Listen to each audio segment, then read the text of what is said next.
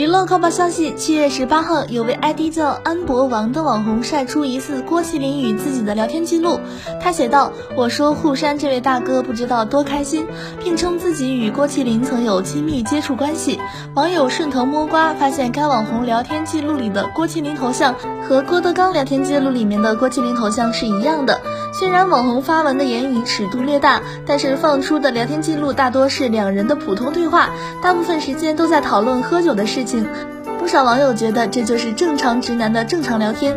目前，这位网友并未放出其他更进一步的实锤。